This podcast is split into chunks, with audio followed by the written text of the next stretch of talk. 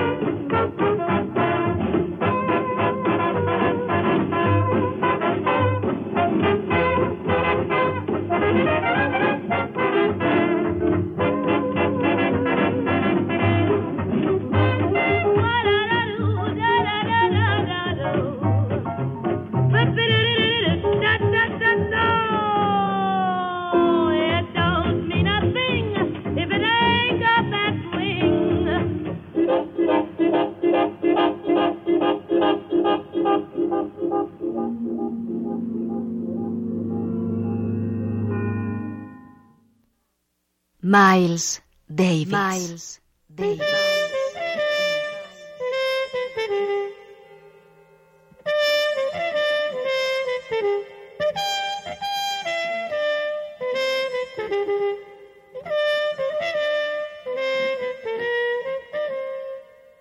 La leyenda, la leyenda, la leyenda,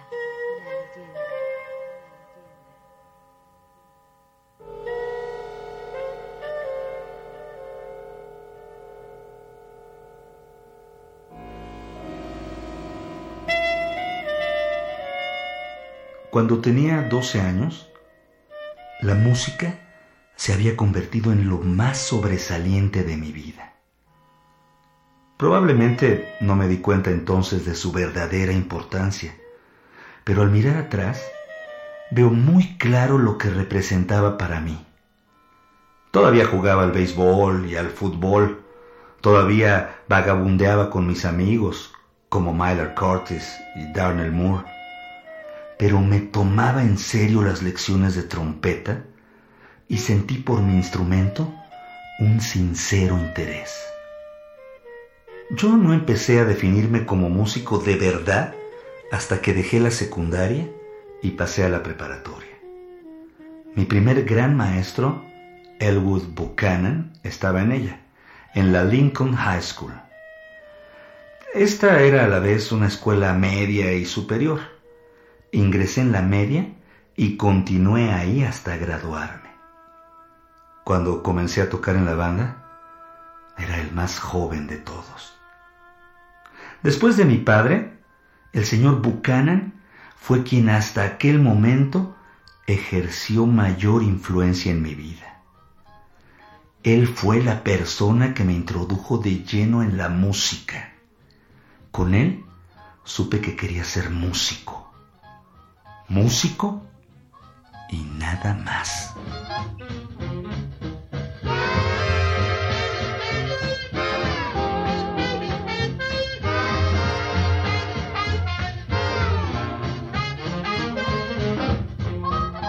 El señor Buchanan era uno de los pacientes y compañeros de copas de mi padre. Él le dijo cuánto me interesaba yo por la música y en concreto por tocar la trompeta. Así que se ofreció a darme lecciones y de ahí vino todo. Yo todavía iba a la secundaria cuando recibí las primeras lecciones.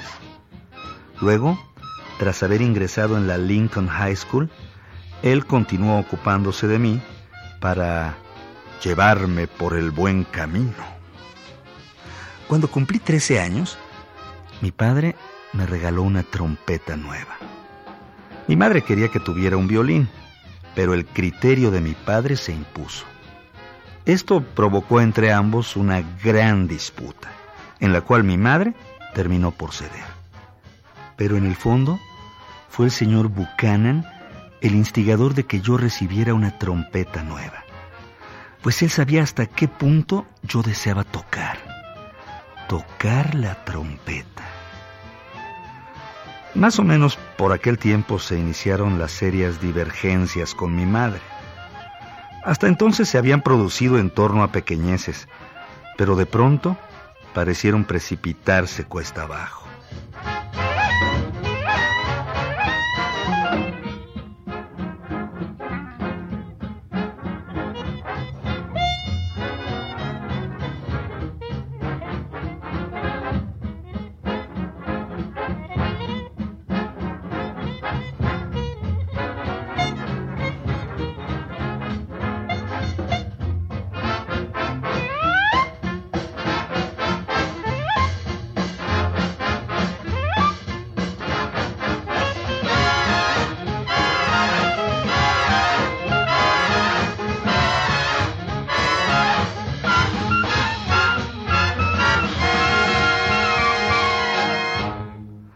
No sé realmente cuál era el problema con mi madre, aunque sospecho que tenía algo que ver con el hecho de que no me hablara con franqueza.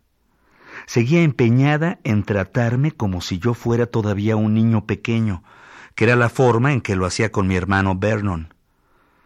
Pienso que esto guarda relación con que él terminara siendo homosexual. Las mujeres, mi madre, mi hermana, mi abuela, siempre trataron a Vernon como si fuera una chica. En cambio, yo no admitía de ella ni siquiera una gota de aquella mierda. Conmigo era una cuestión de hablarme claro o no hablarme en absoluto. Mi padre le dijo a mi madre que me dejara en paz cuando empezábamos a tener problemas. Y ella así lo hizo casi siempre a pesar de lo cual sostuvimos serias disputas que no impidieron, sin embargo, que ella me comprara dos discos, uno de Duke Ellington y otro de Art Tatum. Los escuchaba constantemente y me ayudaron mucho en mi comprensión del jazz.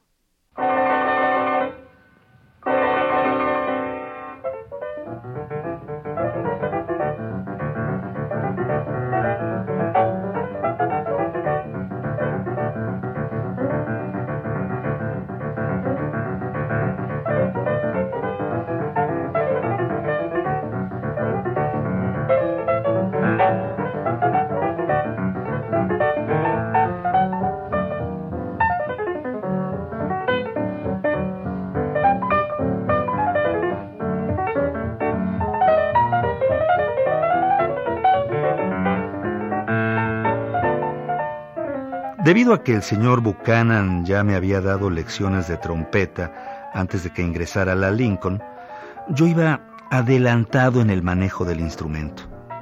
Tocaba ya bastante bien.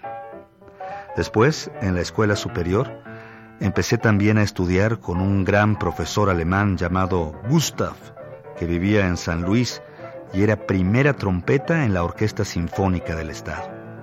Era un auténtico cabrón. Además, hacía estupendas boquillas para las trompetas. En la Lincoln, la banda, bajo la dirección del señor Buchanan, era verdaderamente buena. Teníamos una sección de cornetas y trompetas sensacional. A todo el mundo parecía siempre gustarle mi tono, que en cierto modo había tomado de la forma en que entonces tocaba el señor Buchanan. De hecho, los demás tocaban la corneta o la trompeta indistintamente en la banda y acostumbraban pasarse de uno a otro instrumento. Si no me equivoco, yo era el único que tenía instrumento propio.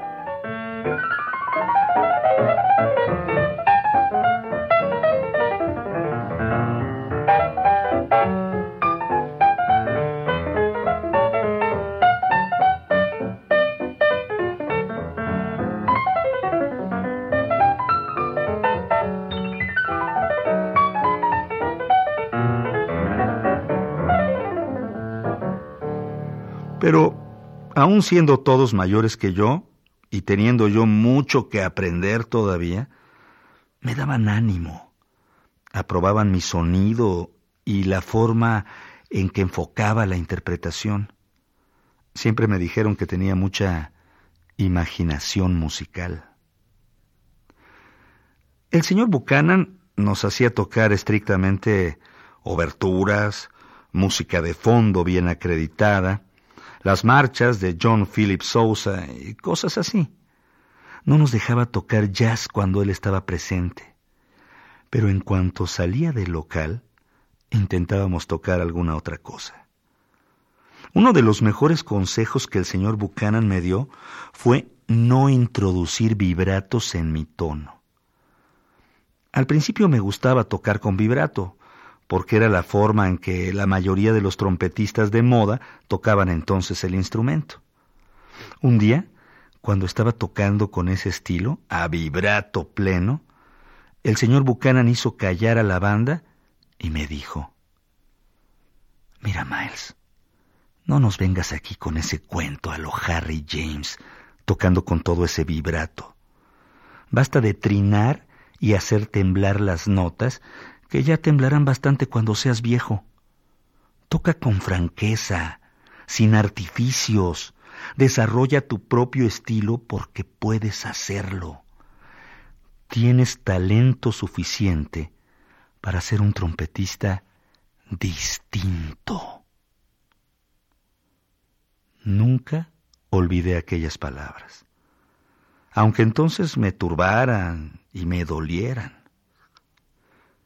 A mí me entusiasmaba el estilo de Harry James, pero después de la advertencia del señor Buchanan, empecé a olvidarme de James y comprendí que mi maestro tenía razón, por lo menos con respecto a mí.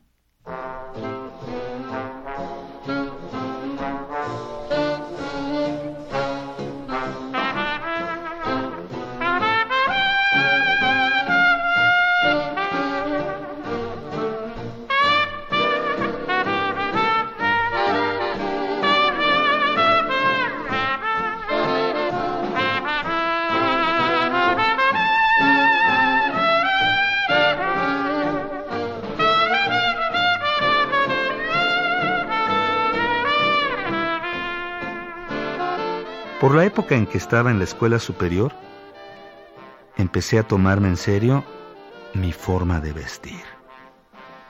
Cuidaba mi apariencia, procurando que fuera mundana, a la moda, y todo eso, ¿no?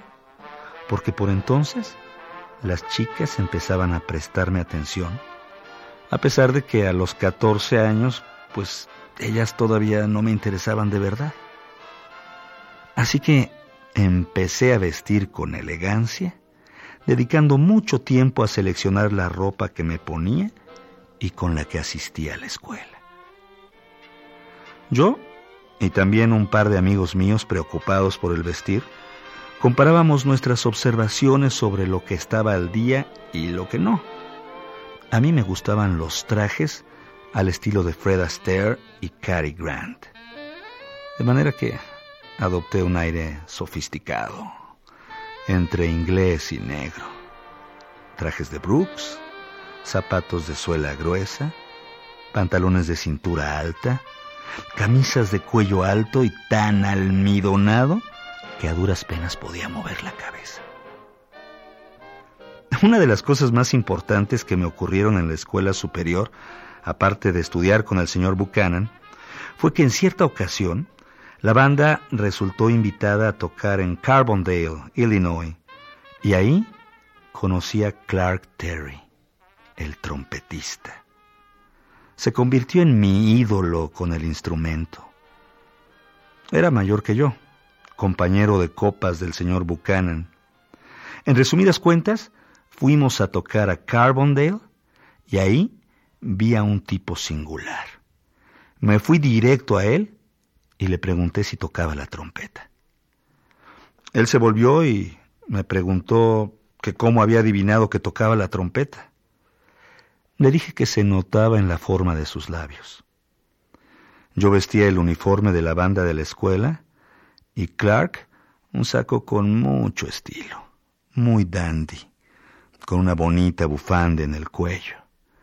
Calzaba zapatos de suela gruesa, dandis como el saco o más. Y en la cabeza llevaba un gran sombrero sesgado. Le dije que además podía ver que era un trompetista por la elegante camisa que usaba. Él me sonrió, más o menos, y respondió algo que he olvidado. Después, cuando le hice otras preguntas sobre la trompeta, trató de darse lustre diciendo que no quería hablar de trompetas con tantas chicas bonitas brincando alrededor. Clark estaba en aquel tiempo muy dedicado a ellas y yo no. De modo que me dolió lo que dijo.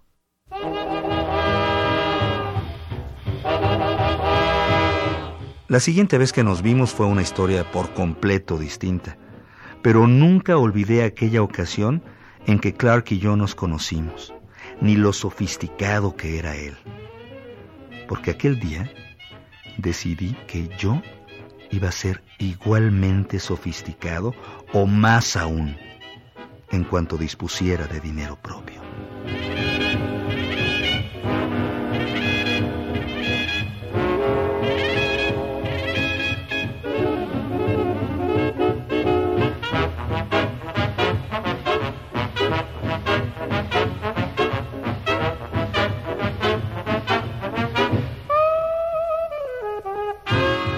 Empecé a andar por ahí con mi amigo Bobby Danzig.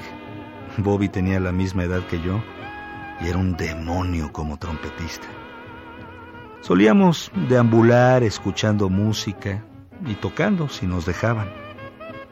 A todas partes íbamos juntos, los dos muy bien vestidos. Incluso diría que nos parecíamos.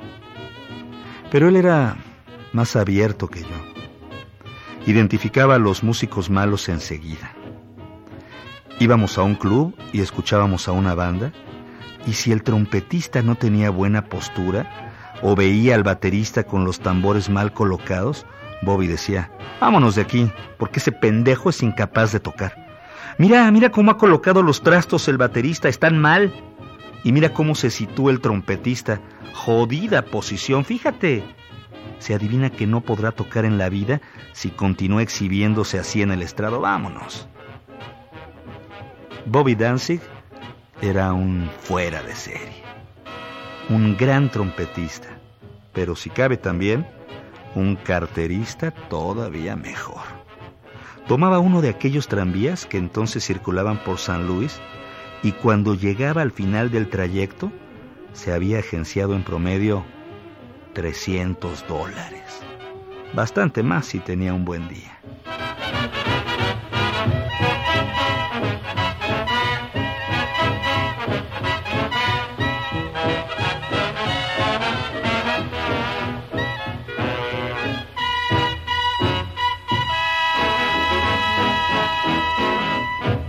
Conocí a Bobby a los 16 años y creo que él era de mi misma edad.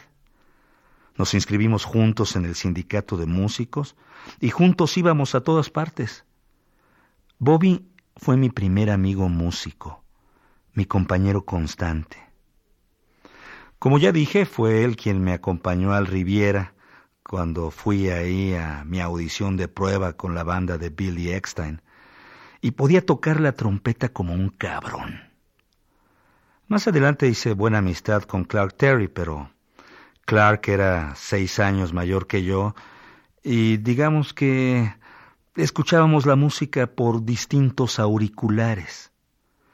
En cambio, Bobby estaba de lleno en todo aquello que nos gustaba hacer juntos, con excepción de robar carteras, que a mí no me gustaba y a él sí. En esto, era el mejor que he conocido.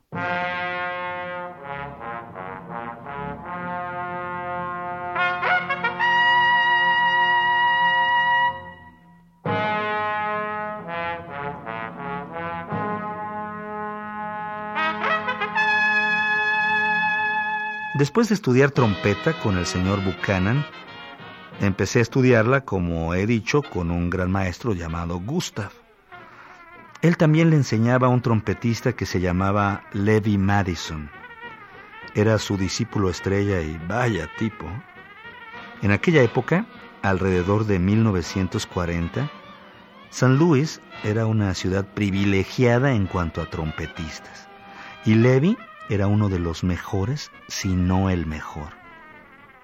Sin embargo, también era un loco que andaba por ahí riéndose constantemente de sí mismo. Si se ponía a reír por lo que fuera, ya no podía detenerse.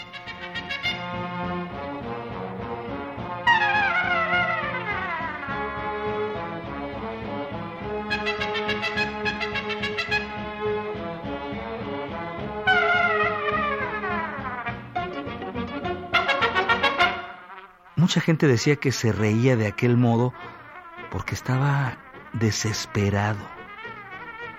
No sé respecto a qué estaría desesperado, pero sí sé con seguridad que sabía tocar la trompeta. Me gustaba contemplarlo. La trompeta era como como una prolongación de su persona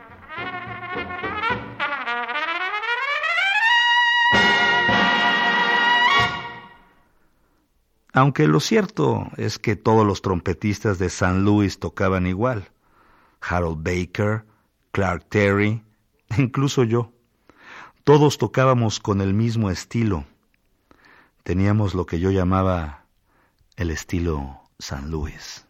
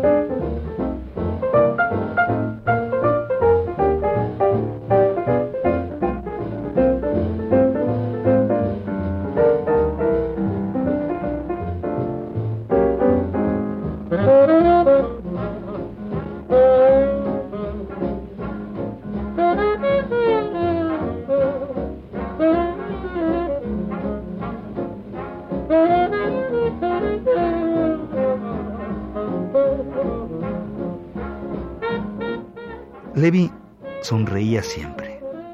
No se apartaba de sus ojos aquella mirada demente, aquel aire distante, aquella ausencia.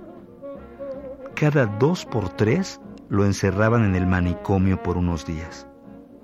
Nunca hizo daño a nadie. No era violento ni cosa parecida, pero me imagino que la gente en aquella época no quería correr riesgos. Algún tiempo después, cuando dejé San Luis para ir a Nueva York, cada vez que volvía a casa iba a visitar a Levi. Generalmente era difícil encontrarlo. Cuando lo hacía, le pedía que se llevara la trompeta a la boca porque me gustaba su manera de sostenerla. Y él lo hacía con una amplia sonrisa en el rostro. Luego, una de las veces que regresé, no pude encontrarlo. Me dijeron que un día empezó a reír y ya no pudo detenerse. De modo que lo llevaron al manicomio y ya no volvió a salir.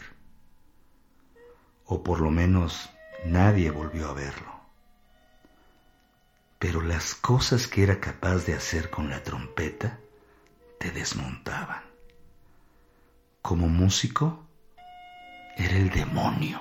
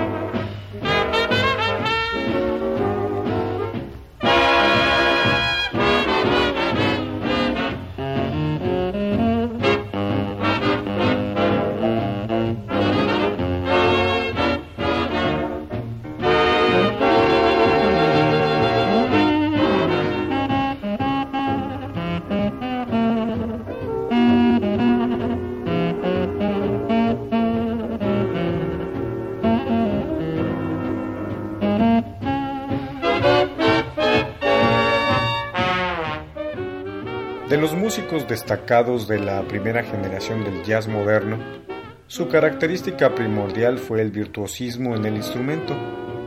Sucedió lo mismo con los de la segunda oleada, pero su importancia también radicó en que afirmaron ciertos principios que estaban al margen de la destreza técnica. Cada uno de ellos reflejó el pasado inmediato del jazz, la música de los años 30 y el swing, y algunos de una forma tan directa como premeditada. Miles Davis, por ejemplo, en su primera época mostró solidez y competencia en este sentido y destacó ya con un enfoque muy personal del idioma del jazz.